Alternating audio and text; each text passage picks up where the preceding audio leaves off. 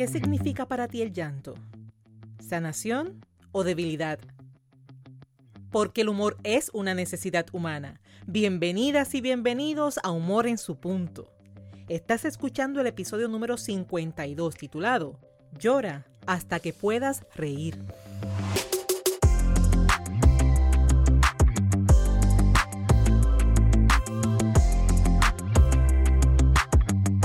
Te recuerdo que Humor en su punto es un espacio diseñado para mantener viva y activa la idea de que todos los seres humanos poseemos la capacidad para desarrollar el buen humor.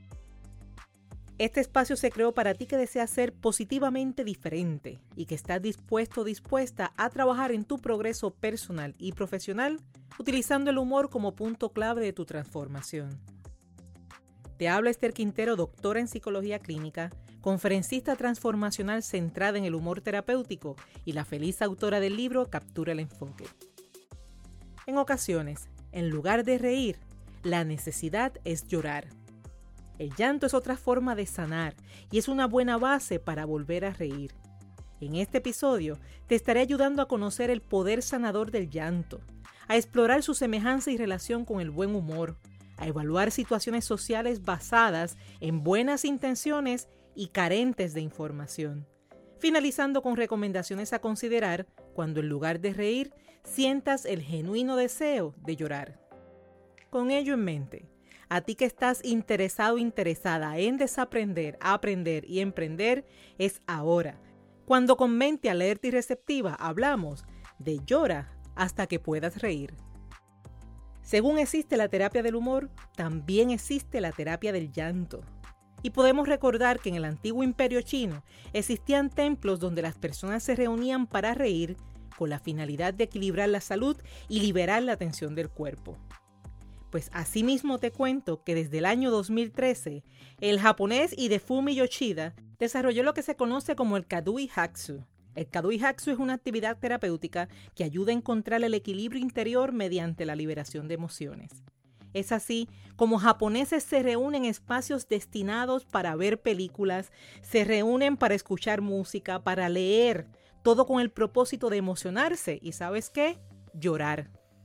Yoshida, a través de Ryokatsu, destaca el poder del llanto, que al igual que la risa, tiene una increíble capacidad curativa, reduce el estrés y hasta alivia el dolor. Sin embargo, hay que reconocer que existe una tendencia de atribuirle ideas negativas al acto de llorar. No obstante, llorar es tan real, tan humano y tan beneficioso como el humor y la vida misma. La naturaleza incluye tanto la risa como el llanto. Y es por eso que hoy nos tomamos un tiempo para discutir este tema poco atendido, algo marginado y que de alguna forma las personas evaden. ¿Por qué hablar del llanto en un podcast dedicado al humor terapéutico? Porque en ocasiones el llanto es el puente al buen humor. En ocasiones tendrás primero que llorar para después reír. Así que comencemos poniendo sobre la mesa lo que es el llanto. Y si lo tomamos de forma literal y en el aspecto físico, el llanto es una de esas actividades que el cuerpo utiliza para eliminar toxinas, en este caso, lo hace a través de las llamadas lágrimas. Pero la mejor definición que he conocido es el llanto como un impulso natural del ser humano. Y es que la palabra natural ya nos prepara para darnos permiso de realizarla. El llanto es la forma en la que el cuerpo reacciona ante momentos no tan felices, así como de felicidad extrema. Por lo tanto, otro aspecto con el que podemos quitarle al llanto parte de esa connotación negativa es que se puede llorar de la risa o de emoción placentera. Y al final de cuentas, el llanto lleva como propósito liberar tensión del cuerpo, tensión que si no se libera saludablemente podría desembocar en problemas de salud y disturbios emocionales. ¿Y cómo puede explicarse que el llanto libere tensiones? Prestemos atención al hecho de que usualmente lloramos por tristeza, por lo que al ver una persona llorar, el primer pensamiento está asociado justamente a esa emoción. De esa asociación hablaremos ya mismo. Por ahora, hablemos del llanto que se produce ante emociones extremas como lo son el miedo y el coraje. Cuando esas emociones están presentes y producen daño, Al dejar que las lágrimas fluyan, el cuerpo se relaja y disminuye la tensión física. Fíjate que con tan solo explicar la actividad fisiológica inmediata, ya sales ganando. Pero vamos un poco más. El llanto permite que elimines adrenalina y noradrenalina, neurotransmisores que segregas en exceso cuando experimentas situaciones de estrés. Asimismo, al llorar, el cuerpo libera opiáceos y oxitocina, que son una especie de calmante natural.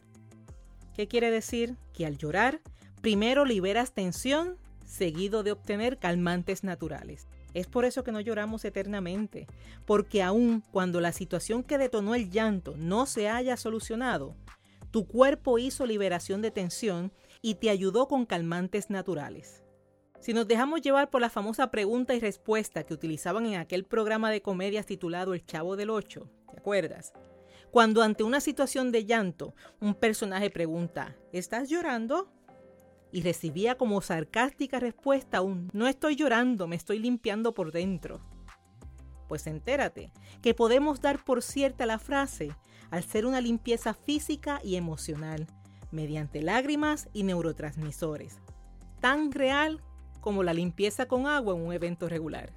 Cuando te mencioné que en ocasiones el llanto es el puente al buen humor y que en otras tantas tendrás primero que llorar hasta que después puedas reír, me refiero a la necesidad de liberar primero la tensión para luego dar paso al buen humor. La liberación de tensiones, ya sea mediante el llanto, quizás por actividad física como deportes, trabajo, baile, entre otras tantas formas, permite que al manejar la emoción se dé espacio para la razón. Cuando llevas una emoción fuerte que te provoca llorar, dale paso al llanto, en privado o con alguien de confianza, pero llora. Libera tensión, elimina toxinas, recibe calmante natural y deja que tu mente, más calmada, se abra al mundo de las probabilidades. Y sí, ya sé, hay personas que te dicen que no llores. Pues, ¿qué te digo? Un consejo producto de una buena intención con posible implicación. Socialmente, se relaciona la risa con el disfrute y el bienestar, así como el llanto con la tristeza. Veamos alguna de esas simples pero repetidas situaciones donde el llanto corre riesgo de ser ignorado. Por ejemplo, cuando se menciona que alguien está llorando, se asume de inmediato que la persona está triste y la idea de tristeza no es agradable. Asimismo, y de forma especial, cuando se quiere a una persona, no se desea verla triste, por lo que quien te quiere podría llegar a pedirte que por favor no llores. ¿Y qué significa? Que en el fondo no te quiere ver triste. Por la misma línea de deseos de bienestar y reconociendo que el llanto es una actividad temporera, existe la tendencia de quien quiere adelantar el futuro con frases como no llores, que todo va a estar bien, ¿Qué significa? Su deseo de pasar de inmediato a la próxima etapa, una en la que espera que estés bien. Uno que te pone contra la espada y la pared es el que llamo Kino. Me refiero a esa petición de no llorar en cierto lugar o en cierta circunstancia. Pues al hacerlo, vas a tener implicaciones no deseadas. Y es por eso que quien desea llorar recibe en tono de advertencia un no te atrevas a llorar, quizás acompañado por un no le des el gusto. La situación por sus implicaciones puede considerarse. Lo que entiendo que debe ser modificado es que llegado el momento se le quite el detente y se dé la señal de continuar. Me refiero a que tan pronto te encuentres en zona segura, te atrevas a llorar sin la implicación que se desea evitar. O sea, el no te atrevas no es para siempre. ¿Y qué me dices de quien equivocadamente asume que el llanto hace daño y te pide, no sigas llorando, que eso te hace daño? La contradicción de esta idea es el que el llorar no te hace daño, por el contrario, te hace mucho bien. Permitir que una persona llore es dejarle que sane, es permitir que procese sus emociones y sus ideas. Todas estas ideas provienen de mitos o de ideas populares y en muchos casos de pensamientos e ideas incompletas de información. Permitir que una persona llore es dejarle que sane, es dejarle que libere energía negativa de una situación para que de esta forma pueda trabajar con los hechos y lograr recuperar su buen humor. Y es por eso que luego de una persona llorar, puede tomar mejores decisiones y continuar enfrentando el estímulo o la situación negativa, pero desde una perspectiva saludable. Y en cambio, ¿qué sucede cuando no te das el permiso de llorar? Ya sabes, llorar es una válvula de escape. Cuando no lloras, acumulas la tensión y te conviertes en una bomba de tiempo, que en cualquier momento puedes llorar sin medida, lo que popularmente se le conoce como explotar en llanto. Así se explica por qué hay personas que explotan en llanto en situaciones simples. Pero son situaciones que se presentan luego de pasar por grandes eventos en los que no se dieron el permiso de llorar. En resumen, no fue el evento, fue la tensión acumulada. Por otra parte, al reprimir o en buen español boricua, al aguantar el llanto, la persona permite que se almacenen en su cuerpo emociones, energías, impulsos no gratos.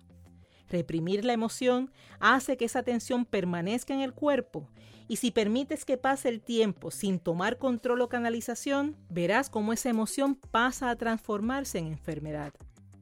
Y de ahí que la persona comience a enfrentar condiciones de salud. Llorar es bueno para la salud. No hacerlo es enfermar el cuerpo. ¿Qué prefieres? ¿Un cuerpo relajado con una mente alerta o un cuerpo enfermo? No inventes que aquí no hay nada que pensar. Cuando de llorar se trata, considera las siguientes recomendaciones. Primero, el llanto y la risa desempeñan el mismo propósito, aliviar, sanar. La risa es buena y el llanto también. Llora, Número 2. Concede a otras personas el espacio para equilibrar sus emociones a través del llanto y regálate a ti ese espacio para llorar cuando sientas que así lo necesitas. Y número 3. Cada vez que quieras llorar, llora, que nadie te lo impida. No quiere decir que eres una persona débil, por el contrario, piensa que eres un ser humano razonable y que sabe equilibrar sus emociones. El doctor William Frey en Minnesota asegura que los gestos de la risa y el llanto son muy similares. Llorar alivia tensiones, disminuye la tristeza y permite que una persona se conozca mejor a sí misma y se relacione de una forma honesta con los demás. El humor y el llanto tienen más semejanzas que diferencias. Cuando la tristeza, el miedo, el coraje no te permitan disfrutar de tu buen humor, llora hasta que puedas reír. Finalizo este episodio repasando contigo que hay que reconocer que existe una tendencia a atribuirle ideas negativas al acto de llorar. No obstante, llorar es tan real, tan humano y beneficioso como el humor y la vida misma. Que al reprimir la emoción hace que esa tensión permanezca en el cuerpo y con el tiempo pase a transformarse en enfermedad. Llorar es bueno para la salud no hacerlo es enfermar el cuerpo. Al dejar que las lágrimas fluyan, el cuerpo se relaja y disminuye la tensión física. Permite la eliminación de adrenalina y noradrenalina, neurotransmisores que se producen en exceso cuando experimenta situaciones de estrés. Asimismo, al llorar, el cuerpo libera opiáceos y oxitocina, que son una especie de calmante natural. Y este ha sido el episodio número 52 de Humor en su punto. Si ha sido útil para ti, si estás de acuerdo conmigo en que aporta contenido de valor, déjamelo saber suscribiéndote en la plataforma de tu preferencia, al mismo tiempo que asignas una valoración de 5 estrellas y dejas tu comentario indicando cómo Humor en su punto ha sido útil para ti. Si aún no tienes tu copia del libro Captura el Enfoque, recuerda que puedes obtenerla con tan solo entrar en Amazon. En Puerto Rico está disponible en Casa Norberto en Plaza Las Américas, Librería El Candil en Ponce y La Casita en Aguadilla Mall. Si quieres obsequiarlo y que llegue a esa persona con dedicatoria y firma o si así lo quieres para ti, ya sabes, comunícate que nosotros realizamos el envío.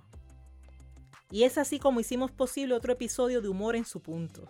Para que vayas preparando tu mente, te adelanto que el próximo miércoles estaremos hablando de frustración, éxito en progreso. Hay momentos en que el ser humano se aferra a una idea y cuando no obtiene lo esperado se frustra. La frustración ha sido identificada como un elemento negativo. Sin embargo, es una emoción producto de un resultado y un resultado que te permite crecer y desarrollarte. Te habló Esther Quintero quien te dice que el humor es una forma de educar, de aprender, de vivir y trascender. Gracias por ser, gracias por estar y gracias por darte el permiso de reír.